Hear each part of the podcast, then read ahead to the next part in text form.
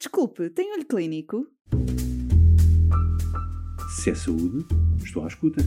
Atualidade científica para profissionais de saúde? Quero ouvir. Olho Clínico, o seu podcast de discussão científica. Olá, bem-vindo ao segundo episódio dedicado à estatística em oncologia. Continuamos na companhia dos nossos convidados, o professor Dr. Firmino Machado, médico na Unidade de Saúde Pública no ACES Espinho Gaia e professor associado da Universidade de Aveiro, e da doutora Ana Joaquim, médica de investigação clínica na sede da European Organization for Research and Treatment of Cancer em Bruxelas, que nos explicam alguns conceitos como os performance e os patient reported outcomes. Ouça tudo já de seguida. Eu vou tentar uh, explicar o que é que isto quer dizer. Dou primeiro um exemplo ou dois de, testes que são utilizados, por exemplo, na, nas avaliações da aptidão física, um, ehm, o teste de sentar e levantar, que é num determinado tempo, período de tempo, o número máximo de vezes que a pessoa senta e levanta, ou, por exemplo, o teste da força muscular dos membros superiores com recurso a um dinamómetro, que é a avaliação da força muscular máxima. Uh, aqui neste segundo exemplo, então ainda é mais fácil de perceber a importância da voz de comando ser sempre a mesma. Uh, aqui basicamente é pedirmos a um doente que, com, que faça apreensão manual com um dinamómetro com a sua maior força possível. E basicamente tem que haver uma ordem de comando que diga força, força, força, força, para a pessoa fazer a maior força possível. Pronto. Se nós tivermos dois investigadores diferentes, em dois momentos diferentes, em dois sítios diferentes, os fatores motivacionais do, do indivíduo que está a ser estudado são muito diferentes. Pode, ter, pode querer agradar mais a uma determinada pessoa, isto é, é humano, não é? é? é faz parte de, de todos nós, não é? E, portanto, para estes tipos de testes existem um, SOPs escritas sobre como é que deve ser feito, qual deve ser a cadência uh, da, da, ordem de comando e, um, e é muito importante que sejam sempre os mesmos investigadores a fazer a mesma avaliação. Mais ainda, é muito importante que os avaliadores, os investigadores avaliadores, possam ser blinding, blinded em relação à, à intervenção em causa. Por exemplo, se falarmos num estudo de exercício físico, um, claro que o doente sabe se está no exercício físico ou não, mas tem que ser informado que não pode falar com o avaliador sobre isso, isto é muito importante mesmo.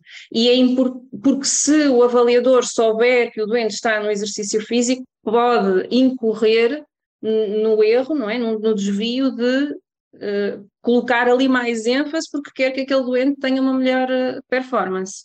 Portanto, este tipo de outcomes são muitas vezes os que são uh, possíveis de fazer para avaliar determinadas uh, aptidões, não é? Nós só conseguimos avaliar a aptidão cardiorrespiratória com recurso a uma prova de esforço e precisamos que o doente faça aquilo que nós lhe dizemos.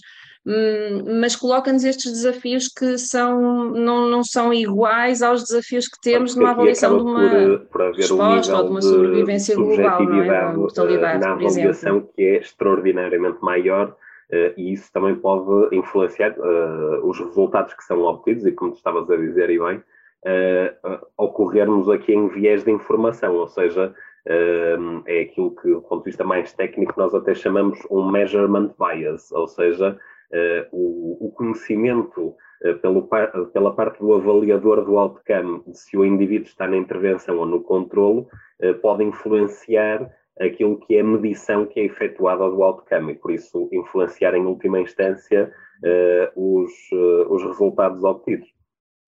Eh, Olha, deixa-me, desculpa, faltou-me dizer, dizer algo que também acho que é importante neste tipo de, de estudos que utilizam, que recorrem a estes outcomes, um, e que só nos apercebemos disso quando começamos a fazer este tipo de investigação, que é a, questão do, do efeito de aprendizagem.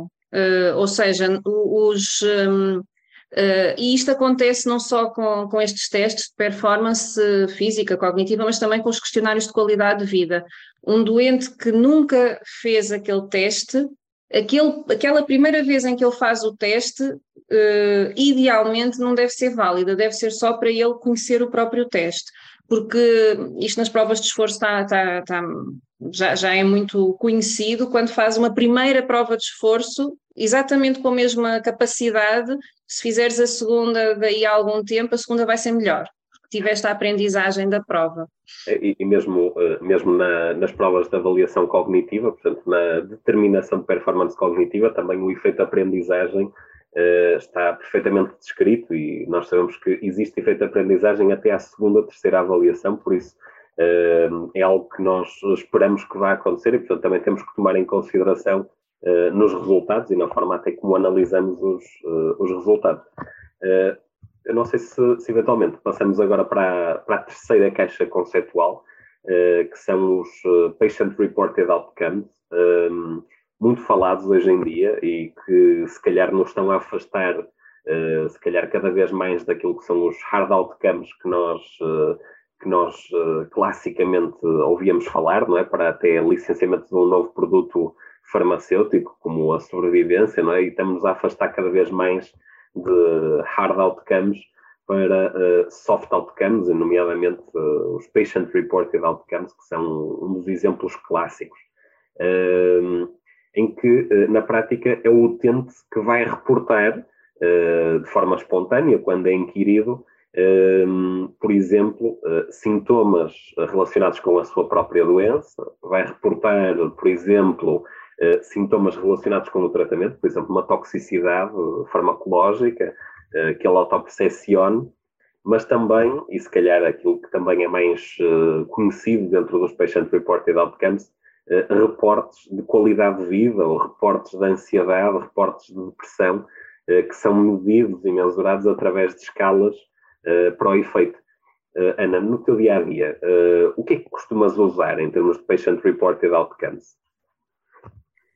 Ora, é uma bela questão, que a resposta é simples. Uh, assim, escalas e organizadas, nada. Não, não se utiliza na prática clínica na grande maioria dos centros. Uh, os eh, Patient Reported Outcomes, o que nós fazemos no hospital de dia e no, no, no, no serviço de oncologia é uh, o perguntar ao doente uh, determinados sintomas em relação com o tratamento que o doente está a fazer e com o doente que temos à frente e graduamos com a escala, com o CTCAE, um, e que uh, isto é a realidade uh, dos ensaios clínicos de há muitos anos atrás e, e, e, que tem que mudar para uma realidade em que proativamente os doentes respondam em escalas validadas e que nós consigamos utilizar esses dados na prática clínica, não é? São duas coisas uh, diferentes.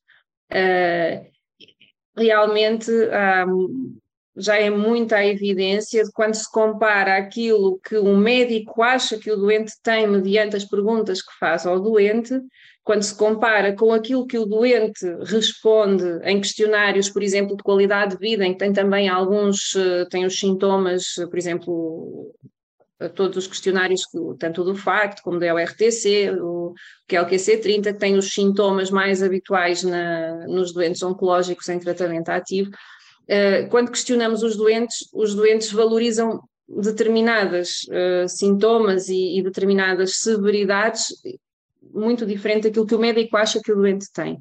E, e, portanto, temos que mudar a prática clínica para dar a palavra ao doente e nós depois avaliarmos aquilo que o doente autorreportou. Porque é que isso não se faz na prática clínica? Imagino que me irias perguntar isso.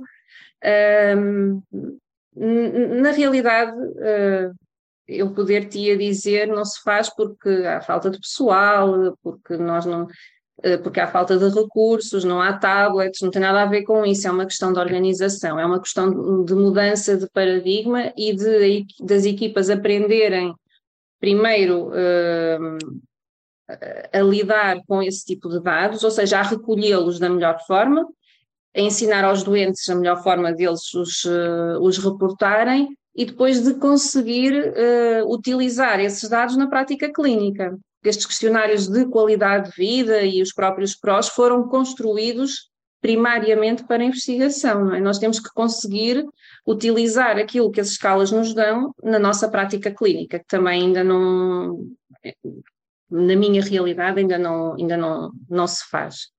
Um, eu acho que este, este aspecto que estás a mencionar também é, é algo importante, que é quando nós avaliamos uh, algo que não é de, diretamente mensurável, ou seja, quando eu quero medir peso, eu ponho o doente em cima da balança e meço peso, não é?